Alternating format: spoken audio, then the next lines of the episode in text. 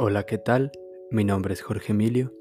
El día de hoy quiero presentarles un tema, el cual se llama, este título lo he puesto yo, es el autocuestionamiento. Y ustedes dirán, ¿de qué se trata el autocuestionamiento? Pues bueno, acompáñenme para saberlo.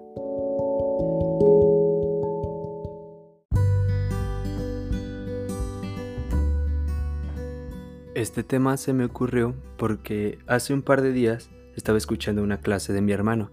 Ya ven que ahorita están en línea, entonces mientras él comía yo estaba poniendo atención a lo que decían en su clase. Era la materia de filosofía y su profesor les decía que se cuestionaran realmente qué era lo que querían.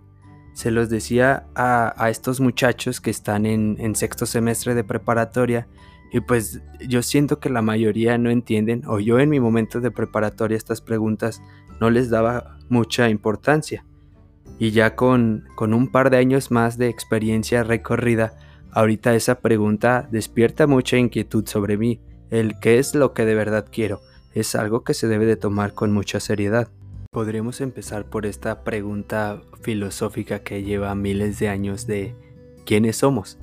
Pero el día de hoy quiero enfocarnos más en un qué queremos, qué es lo que quiero, porque muchas veces la sociedad nos impone, porque eso es lo que hace, nos impone que vayamos y estudiemos algo que nos deje dinero. Pero ¿para qué quieres ese dinero?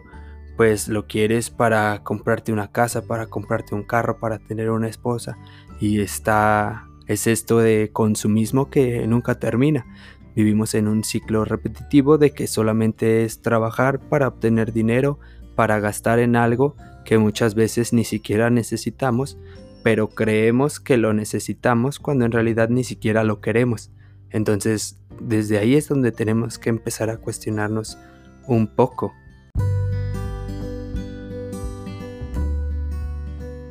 En mi caso personal, yo cuando salí de la prepa ni siquiera sabía qué era lo que quería estudiar.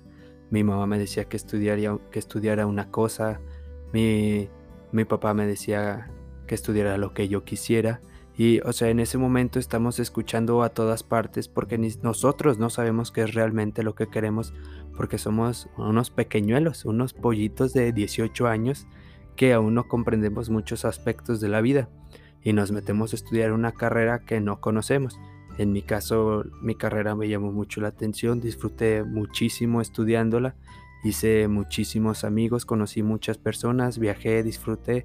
Fue una experiencia maravillosa, fue de verdad lo mejor que me ha pasado la, universidad.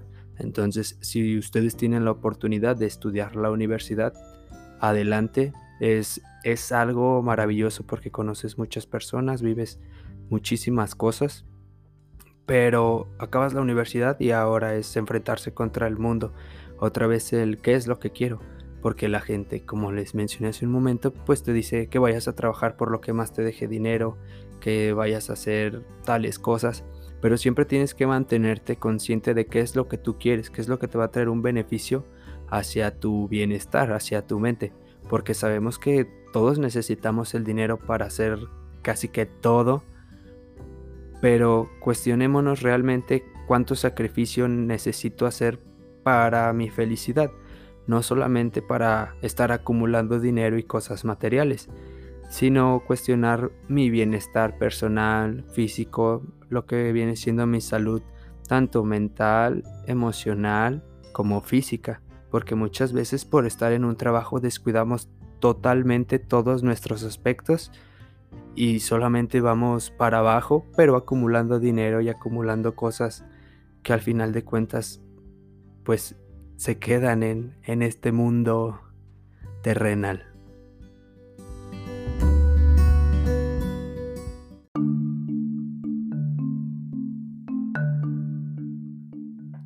Y ustedes se preguntarán, pero Jorge, ¿cuál es el camino que debo seguir? Para empezar, no debemos de seguir ningún camino, debemos de crear nuestro propio camino, debemos de ir creando bajo nuestros conocimientos que tenemos, nuestros gustos, todo, todo va a ser personal, ¿de acuerdo? Y si ustedes dicen, pero es que en realidad yo no sé lo que quiero, pues es momento de que empiecen a tomar sus decisiones, porque puede que toda su vida ah, se hayan dejado guiar por alguien más, alguien más les decía que era lo que tenían que hacer. En este caso puede ser toda una sociedad que nos dice las cosas que tenemos que ir haciendo. No hay que ir por el camino trazado de los demás, debemos crear el nuestro, de nuestras vivencias y nuestros triunfos, sobre todo de nuestros fracasos. Hay que recordar que fracasar, perder, fallar no es malo, al contrario, de todas estas experiencias es cuando más aprendemos, es cuando más conocimiento obtenemos. También no hay que fallar a propósito, no hay que ser así, porque hay veces que nos metemos el pie a nosotros mismos. Me ha pasado. Pero también hay que celebrar nuestras victorias y nuestros triunfos. Sí, todo se debe de disfrutar, de todo podemos aprender.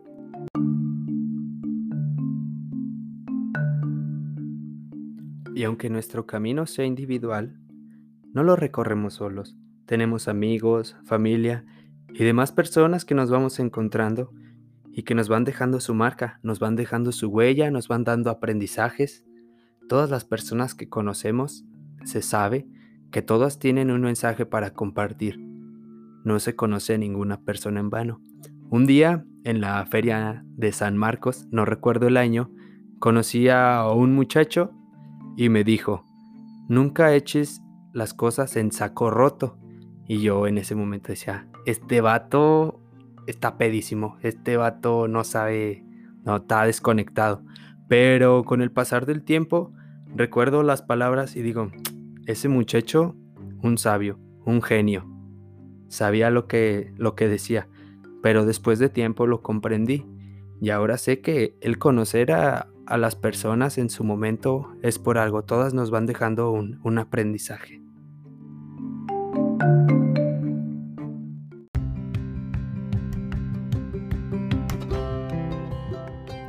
Un día comencé a leer un libro que se llamaba La vida secreta de la mente de Mariano Sigman.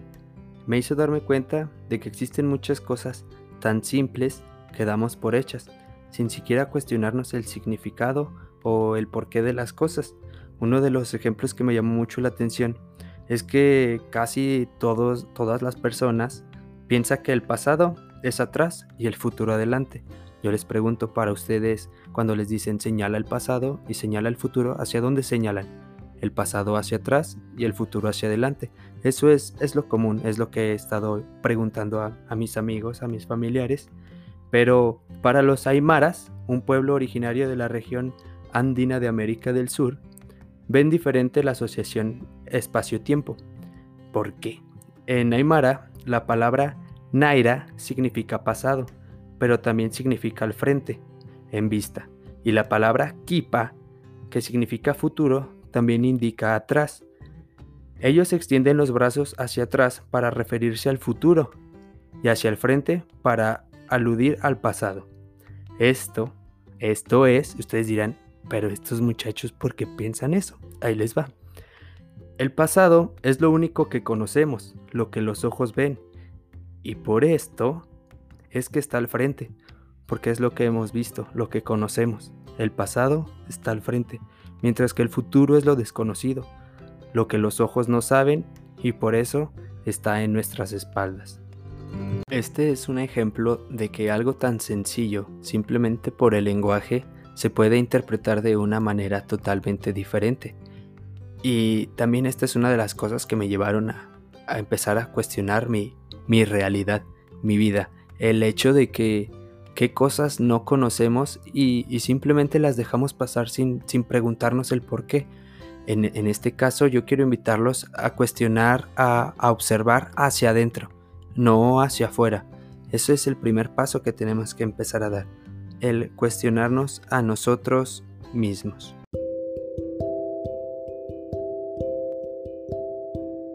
Hoy quiero ponerles una actividad. Si están escuchando esto en su casa, acostados, sentados, o si tienen la posibilidad de cerrar los ojos, adelante, ciérrenlos y solamente escuchen lo que les voy a decir. Cerramos los ojos, imaginen su camino definan su propio camino, como lo verían, una, una vereda con mucho pasto, un camino empedrado, un camino donde tenga mar cerca, donde sea un desierto, una carretera. Cada uno de nosotros va a definir su camino. ¿Ya lo tienen? Ahora quiero que pongan casas junto a su camino. Una casa del lado izquierdo, una del lado derecho. Que sean casas bonitas, construyenlas, imagínenlas. Una mansión grande. Ahora, ¿ya lo tenemos? En esas casas es donde viven nuestros seres queridos. Es donde viven nuestros familiares, nuestros amigos, esas personas que conocimos y de repente tuvieron mucho valor por nosotros.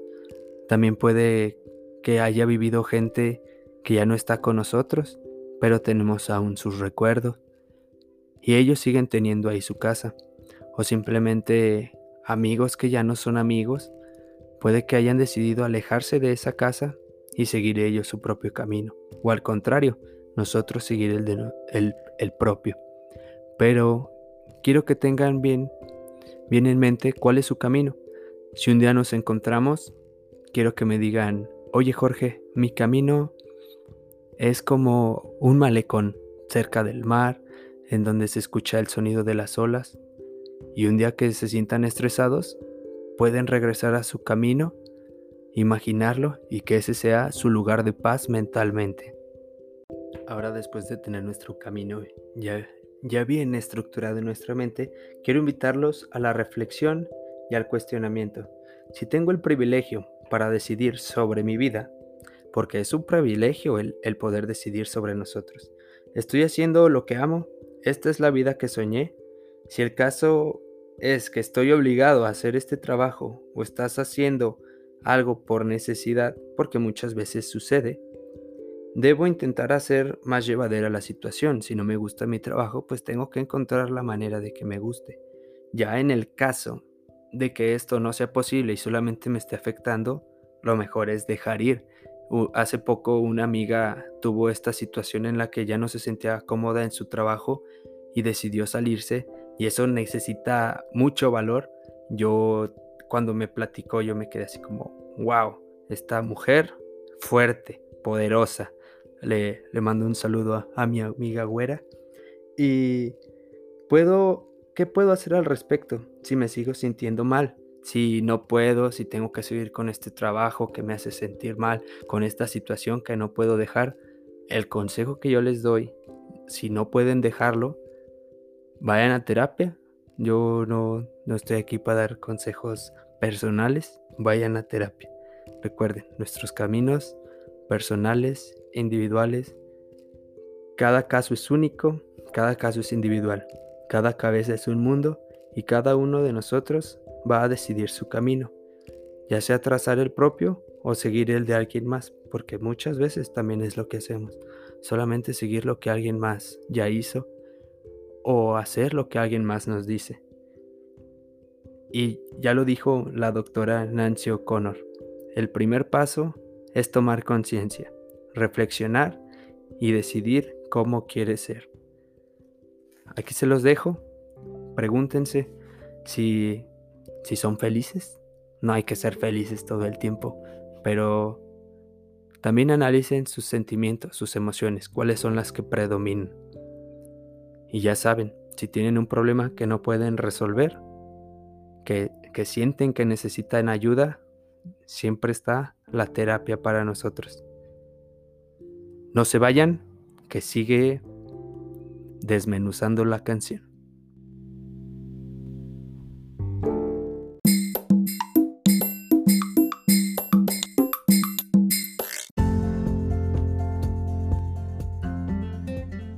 La canción del día de hoy se titula Dormir Soñando, interpretada por El Gran Silencio, de su álbum Libres y Locos en el año de 1998, y comienza así.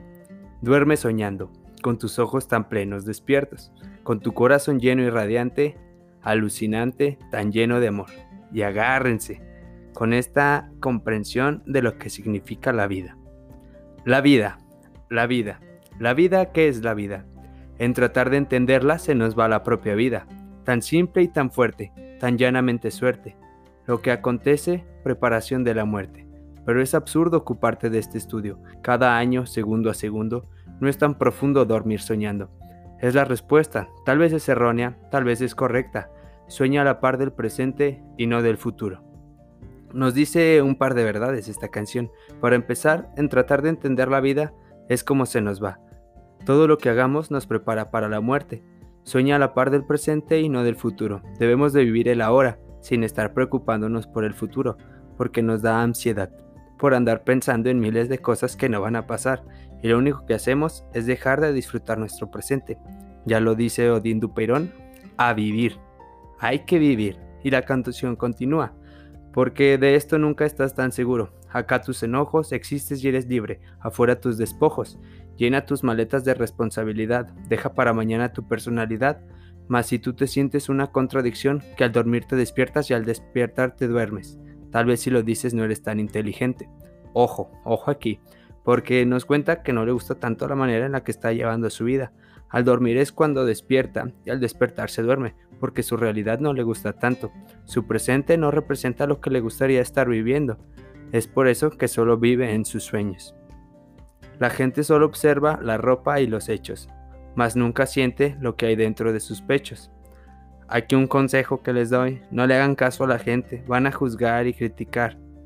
Para empezar, ni se junten con esas personas, júntense con, con, la gente que les traiga buena vibra, los que los apoyen en sus proyectos y no se las vivan juzgando. Y sí, sí es queja. La canción continúa, no existe entre ellos una real conexión, pues creen tener siempre la razón, la razón justa y procesadora de lo correcto que se hace cada hora. Otra cosa, esa gente que critica, piensa que siempre tienen la razón, porque no pueden entender que no todas las personas piensan como ellos porque tienen a veces la mente muy cerrada. La canción dice, pero en este sueño tú estás sumergido, mas no te sientas nunca afligido, porque con este sueño tú estás protegido, y aunque te sientas un poco distante, tu alma lo dice a cada instante. Duerme soñando, con tus ojos tan plenos despiertos, con tu corazón lleno y radiante, alucinante, tan lleno de amor, lleno de amor, lleno de amor, tan lleno de amor, lleno de amor. Al final, todo pasa, todo tiene una solución. Lo mejor que podemos hacer es tener el corazón lleno y radiante, alucinante y muy lleno de amor. Amarnos a nosotros, amar a las plantas, a los animalitos, amar los paisajes, a nuestros padres, hermanos. Podemos vivir la vida amando, porque hay un sinfín de cosas que podemos amar. Y ya la canción repite, la vida, la vida, la vida que es la vida. En tratar de entenderla se nos va la propia vida. La vida, la vida, que es la vida. En tratar de entenderla se nos va la propia vida no estoy tan convencido de vivir en esta vida, no estoy tan convencido de vivir en esta vida, no estoy tan convencido de vivir. Debe de tomar las riendas de su vida y ponerse a trabajar en ella para que le encuentre un rumbo. ¿Qué es eso de que no estoy tan convencido de vivirla? Que algo, algo que lo lleve, que lo llene de verdad, que, que encuentre el gusto por vivir. El consejo que yo les daría es que vaya a terapia, porque tal vez le hace un poquito de falta. Y ya la canción vuelve a repetir eh, espero que la escuchen. La canción tiene un, ritmo sabrosón. Espero les haya gustado el capítulo de hoy. Pueden comentar si quieren que hablemos, que hable de algún tema, si quieren que tenga algún invitado, si quieren que desmenuce alguna canción, háganmelo saber. Y esto es todo por el día de hoy. Cuestiónense sus vidas, si les gusta, si aman lo que hacen, de verdad cuestionenselo, porque hay mucha gente que solamente se la pasa viviendo así, sin preguntarse nada, solamente porque piensa que eso está bien, sin nunca preguntarse qué es lo que en realidad quiere. Esa gente nunca toma el rumbo de sus vidas y puede que tal vez nunca sea completamente feliz.